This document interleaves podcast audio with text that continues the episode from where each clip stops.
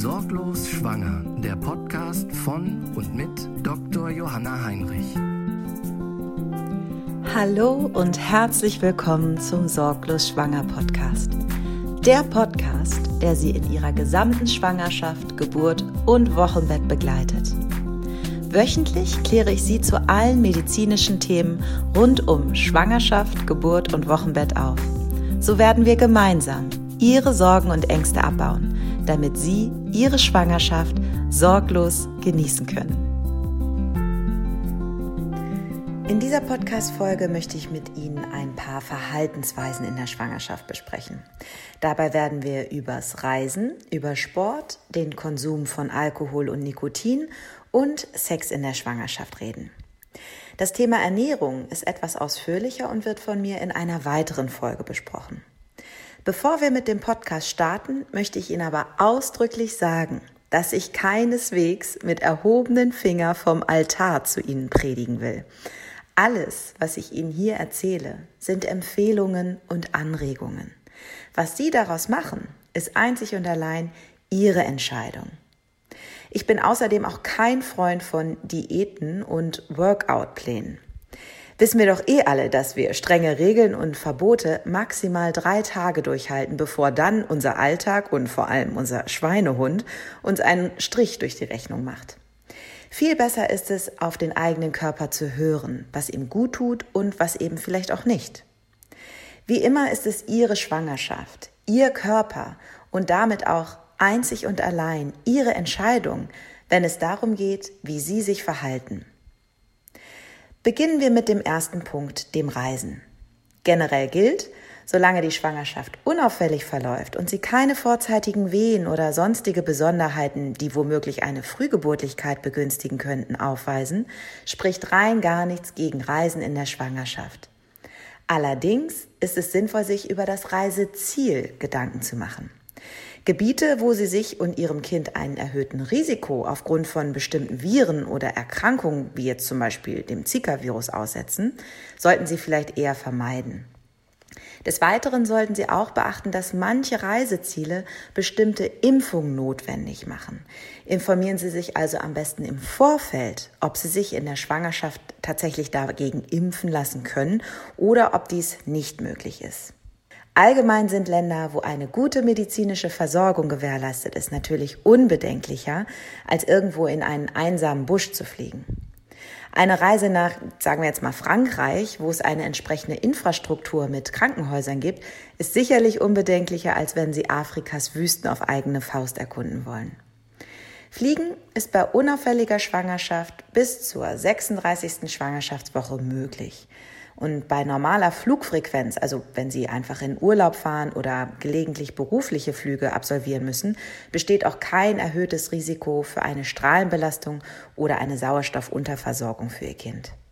Stewardessen und Pilotinnen sollten allerdings abhängig von ihrer Stundenbelastung im Flugzeug über ein Berufsverbot für die Zeit der Schwangerschaft nachdenken.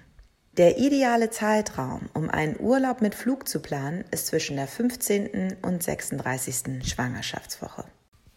Kommen wir nun zum Sport in der Schwangerschaft. Da wird die ein oder andere vielleicht schon stöhnen, dass Sport ja auch schon ohne Mitbewohner anstrengend ist. Und jetzt soll man das Ganze auch noch mit vorgeschnallten Ballast machen. Ehrlich gesagt muss ich selbst auch zugeben, dass ich Sport am allerbesten finde, wenn er vorbei ist. Denn bevor die Glückshormone durch den Körper rauschen, bellt der liebe Schweinehund ja ganz schön laut. Aber von dem sollten Sie sich nicht einschüchtern lassen. Wir alle wissen, das Gefühl nach dem Sport und überhaupt das gesamte Körpergefühl ist mit Sport deutlich besser als ohne. Deshalb lohnt es sich und es lohnt sich vor allem in der Schwangerschaft, Sport regelmäßig durchzuführen. Es gibt zwei schwachsinnige Glaubenssätze in der Schwangerschaft. Erstens, jetzt muss ich für zwei essen. Und zweitens, ich muss mich jetzt schonen. Beides völlig sinnbefreit und eher gesundheitsschädigend als hilfreich. Schwanger sein heißt nicht krank sein. Sie müssen sich deshalb nicht besonders schonen. Sie sind nicht krank. Es sei denn, es liegt ja natürlich tatsächlich jetzt bei Ihnen Grund vor, ne? wie zum Beispiel irgendwie vorzeitige Wehen oder eine Plazenta previa. Sonst ist aber komplettes Schonen und zu zweiknolligen Couch Potato werden eher kontraproduktiv. Das Problem bei dem Wort Sport ist, dass es eben für viele Menschen mit Bootcamp-artiger Folter verbunden wird. Täglich 30 Minuten Bewegung in der Schwangerschaft sind völlig ausreichend und tragen wesentlich zu ihrer und der Gesundheit ihres Kindes bei. Das können zum Beispiel täglich mit dem Fahrrad zur Arbeit fahren sein oder ein zügiger Spaziergang oder 30 Minuten Schwimmen sein. Das Wichtigste ist, machen Sie etwas, woran Sie Spaß haben, denn so ist es ja nun mal mit allen Dingen im Leben. Was einem Spaß macht, das fällt einem eben auch leicht. Generell ist alles erlaubt, was Ihnen gut tut. Was in der Schwangerschaft allerdings nicht so ratsam ist, wenn Sie Sportarten neu erlernen, bei denen eben auch Bewegungsabläufe unsicher sind und damit ein erhöhtes Verletzungsrisiko einhergeht. Also vielleicht Skateboard fahren erst nach der Schwangerschaft beginnen. Ebenso sind auch Kampfsportarten nicht so sinnvoll. Ne? Da kann es ja schon mal sein, dass man auch mal einen Tritt in den Bauch bekommt. Das Gute an jeder Art von Bewegung ist, dass sie sich fitter, gesünder und besser fühlen werden. Bewegung schüttet Endorphine, also Glückshormone aus. Sie werden weniger schwangerschaftstypische Beschwerden, wie zum Beispiel Rückenschmerzen haben. Des Weiteren ist auch das Risiko, dass Sie zu der üblichen Gewichtszunahme in der Schwangerschaft noch zusätzliche Fettpölsterchen anlegen, deutlich geringer. Das Risiko, einen Gestationsdiabetes zu entwickeln, reduziert sich erheblich. Sie haben außerdem ein geringeres Risiko, eine Thrombose, eine Depression oder auch eine Präeklampsie zu entwickeln. Ein weiteres häufiges Problem in der Schwangerschaft sind Verstopfungen. Auch Verdauungsstörungen sind durch Bewegung deutlich seltener oder treten auch erst gar nicht auf. Und der nächste ganz entscheidende Aspekt ist, dass am Ende der Schwangerschaft ja das Finale, also die Entbindung auf sie zukommen wird. Eine Schwangere, die bereits die gesamte Schwangerschaft über in Bewegung geblieben ist, wird es deutlich leichter haben, dieser körperlichen Herausforderung entgegenzutreten. Außerdem wird auch eine Couch Potato nach der Geburt nicht so schnell fit sein wie die Schwangere, die sich eben schon während der Schwangerschaft regelmäßig bewegt hat. Wenn Sie vorher schon viel Sport gemacht haben, dürfen Sie auch jetzt weiterhin viel Sport machen. Sollten Sie vor der Schwangerschaft keinen Sport gemacht haben, heißt das jetzt aber auch nicht, dass Sie deshalb vorsichtshalber jetzt auch lieber erst gar nicht damit starten sollten. Mit Sport zu beginnen ist immer eine gute Idee. Aber, und das möchte ich noch einmal ganz deutlich betonen, ich meine keine Extreme.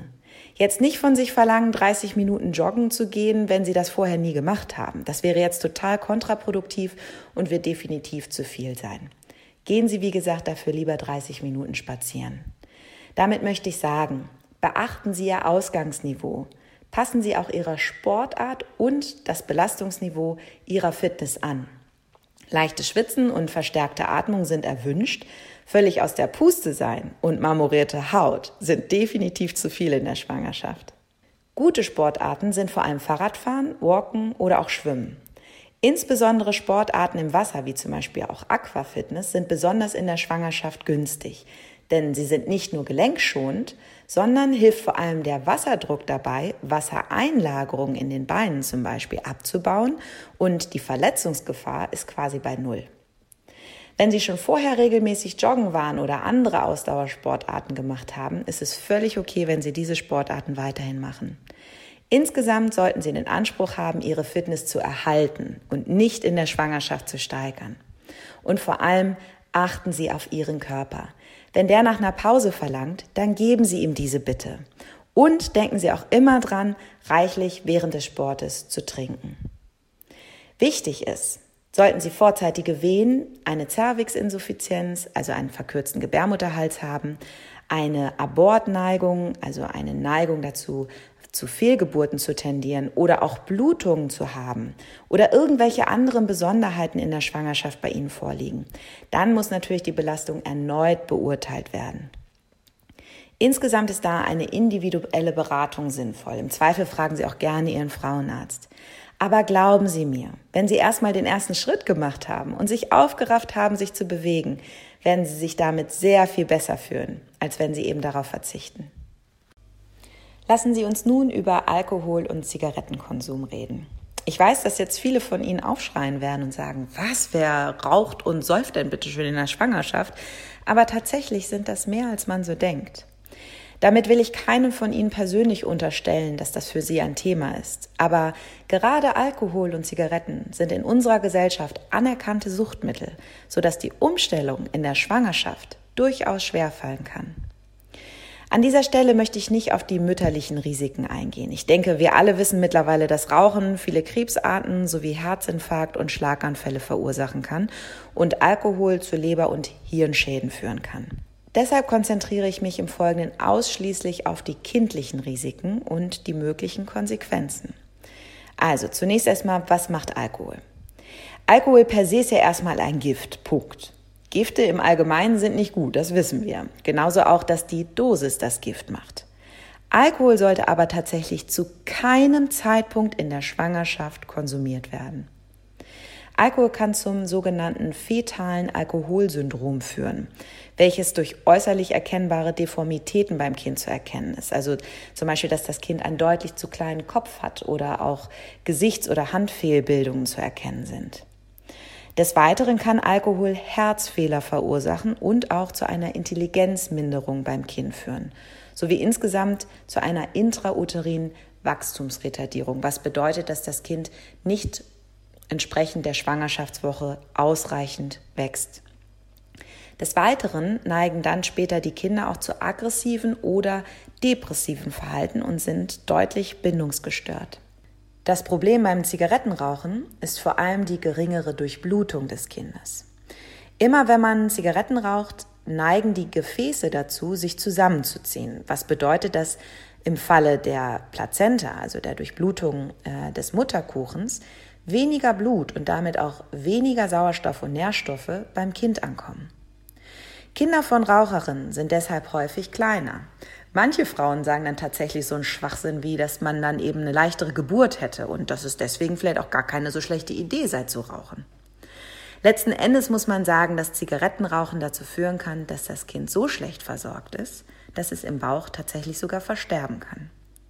Den unmittelbaren Effekt des Zigarettenrauchens kann man sogar auch direkt im CTG sehen, also im dem Kardiotokogramm, wo Herztöne und Venentätigkeit der Mutter aufgezeichnet werden. Eine Frau, die gerade rauchen war und dann ans CTG angelegt wird, zeigt sehr häufig ein auffälliges bis zum Teil sogar pathologisches CTG. Nach der Geburt leiden die Neugeborenen häufig auch unter einem Entzugssyndrom. Sollten sie rauchen oder trinken, dann ist das keine Schande. Alkohol und Nikotin sind Suchtstoffe und eine Sucht ist eine Erkrankung. Damit will ich jetzt nicht das Verhalten generell entschuldigen, also wenn man raucht oder trinkt in der Schwangerschaft, sondern ich möchte diejenigen, für die das ein Thema ist, aufmuntern, sich Hilfe zu holen. Sprechen Sie dieses Problem bei Ihrem Frauenarzt an, damit er Ihnen lokale Anlaufstellen zur Alkohol- und Zigarettenentwöhnung vermitteln kann.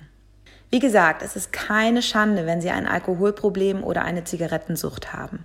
Es ist nur schlimm, wenn Sie diese verdrängen und weitermachen wie bisher und dann Ihr Kind darunter zu leiden hat. Deshalb holen Sie sich bitte Hilfe, Ihrem Kind zuliebe. Abschließend möchte ich noch auf das Thema Sex in der Schwangerschaft eingehen.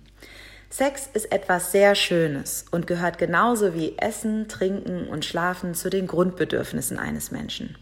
Er baut außerdem Stress ab und intensiviert die Bindung zwischen zwei Menschen. In der Schwangerschaft treten häufig Fragen und auch Unsicherheiten auf.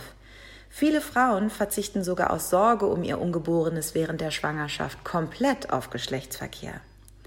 Gerade im ersten Trimenon sind viele Frauen verunsichert, ob der Geschlechtsverkehr eine Fehlgeburt verursachen kann. Da kann ich Sie beruhigen. Wenn sie eine gesunde, befruchtete Eizelle in ihrer Gebärmutterschleimhaut eingenistet hat, kann da auch der wildeste Sex mit dem größten Penis der Welt diese Schwangerschaft nicht gefährden. Sollten Sie allerdings schon unter Blutungen in der Frühschwangerschaft leiden, kann dies ein Anzeichen für eine sogenannte Implantationsstörung sein. Implantationsstörung bedeutet, dass die Einnistung der befruchteten Eizelle nicht ganz einwandfrei verlaufen ist. Dann ist ein Verzicht auf Geschlechtsverkehr durchaus ratsam, zumindest so lange, bis sich die Blutungen in der Frühschwangerschaft beruhigt haben und die Schwangerschaft sich weiterhin regelrecht entwickelt. Manche Frauen sind auch verunsichert bezüglich eines Orgasmus. Ein Orgasmus kann generell Kontraktionen des Beckenbodens und auch der Gebärmutter auslösen und könnte so rein theoretisch vorzeitige Wehen begünstigen. Deshalb sollten Frauen zwischen der 24. und 34. Schwangerschaftswoche, die tatsächlich schon vorzeitige Wehen haben und wo sich der Gebärmutterhals schon verkürzt hat, die sollten auch auf Geschlechtsverkehr verzichten. Eine weitere Ausnahme ist die sogenannte Plazenta previa. Bei einer Plazenta previa liegt der Mutterkuchen oder Anteile von dem Mutterkuchen vor dem inneren Muttermund.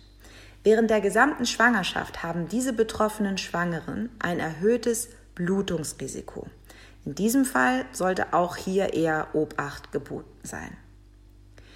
Diese genannten Situationen, also Blutungen, vorzeitige Wehen und die Plazenta previa, stellen also die Ausnahme dar, warum man in der Schwangerschaft tatsächlich auf Sex verzichten sollte.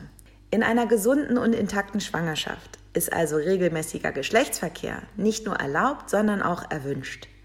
Er festigt die Partnerschaft, baut Stress ab und macht gute Gefühle. Das haben wir jetzt also schon mal geklärt. Es gibt also nur wenige medizinische Gründe, warum ein Sexverbot in der Schwangerschaft bestehen könnte. Allerdings möchte ich noch einen weiteren Aspekt ansprechen, der wahrscheinlich für viele Frauen wesentlich ausschlaggebender ist. Die Veränderung des eigenen Körpers und damit das eigene Körpergefühl. Wir Frauen bekommen ja permanent den ganzen Tag im Fernsehen, auf Instagram oder in irgendwelchen Außenwerbungen auf Plakaten gezeigt, wie man bitteschön als Frau auszusehen hat. Ja? Ellenlange Beine, die natürlich schlank sind, prall und selbstverständlich Dellen und Zellulite frei. Brüste und Po sind natürlich ebenfalls rund, prall, straff, wobei der Hintern natürlich auch nicht zu groß sein darf. Und selbstverständlich darf dieser auch nicht nur einen Quadratmillimeter Zellulite beinhalten. Ich hoffe, ich muss Ihnen nicht sagen, dass dies natürlich ein absolut falsches Frauenbild ist. Wir alle wissen, dass das nicht die Regel ist, sondern dass da Grafiker am Werk waren. Doch noch schlimmer ist das Bild der Schwangeren in entsprechenden Hochglanzmagazinen oder auch auf Instagram und Co. Da strahlt einen die perfekt gestylte Schwangere mit vollem langen Haar in Jeansgröße 32 an. Ihre perfekt manikürten Hände ruhen auf dem leicht gebräunten Kugelbauch ohne auch nur einen einzigen Schwangerschaftsstreifen. Ich sag Ihnen jetzt mal was. Ich habe wirklich schon tausende nackte Frauen in meinem Leben gesehen, inklusive mir selbst. Schwangere und nicht schwangere Frauen. Aber so, wie uns die Werbung, Instagram und Zeitschriften das weiß machen wollen, sehen wir nicht aus. Keine tut das. Niemand ist so glatt, prall und scheinbar perfekt. Erst recht nicht in der Schwangerschaft. Gerade zum Ende der Schwangerschaft sind doch ungelenke Bewegungen aufgrund des dicken Bauches völlig normal. Die Schuhe zu binden macht ja bei dicken Wassereinlagerungen an den Füßen ja schon lange keinen Sinn mehr. Und um Beinhaare und Pediküre müssen sich jetzt professionelle Fachkräfte kümmern, da diese sich ja gänzlich aus dem eigenen Radius entfernt haben. Doch glauben Sie mir, trotz des dicken Bauches, der ödematösen Beine, all der Haare an Körperstellen, die vorher zumindest an den meisten Tagen relativ haarfrei waren und auch abgesplitterten Nagellack an den Füßen, Ihr Mann wird sie attraktiv finden. Gerade jetzt, wo sie so wunderbar rund sind und alles an ihnen vor Östrogen schreit. Sie tragen schließlich sein Kind unter ihrem Herzen. Im Idealfall zumindest. Oder zumindest glaubt er das. Ich habe schon so viele ungeschminkte, ungestylte Schwangere im Kreissaal nackt gesehen, in wirklich unvorteilhaften Positionen. Und der liebende Mann stand daneben davon völlig unbeeindruckt und voller Stolz auf seine wunderschöne Frau. Also, lassen Sie sich nicht so etwas Wunderbares wie Sex durch die Lappen gehen, nur weil Sie meinen, nicht wie fotogeshoppte Models auf Plakaten auszusehen. So abgedroschen es klingen mag, aber wahre Schönheit kommt von innen. Wer sich selbst liebt und schön findet, strahlt dieses auch aus. Denn sind wir doch mal ehrlich, eine nackte Frau ist immer ein Jackpot für einen Mann. Erst recht, wenn sie sein Kind im Bauch trägt. Deshalb heißt die Devise keine falschen Hemmungen und viel Spaß.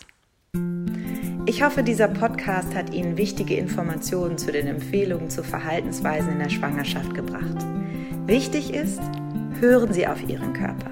Der wird Ihnen ganz genau sagen, was ihm jetzt gut tut. Sollten Sie auch eine Frage haben, dann freue ich mich sehr, wenn Sie mir diese an podcast.sorglos-schwanger.com schicken. Ich werde diese dann in einer der nächsten Folgen gerne für Sie beantworten. Damit der Podcast sich weit verbreitet und so möglichst vielen Frauen helfen kann, würde ich mich über eine 5-Sterne-Bewertung sehr freuen.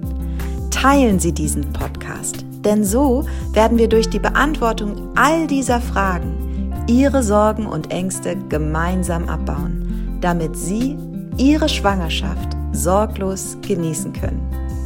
Weitere Informationen zu mir und meinem Kurs Sorglos Schwanger finden Sie unter www.sorglos-schwanger.com. Ich freue mich auf Sie. Ihre Dr. Johanna Heinrich.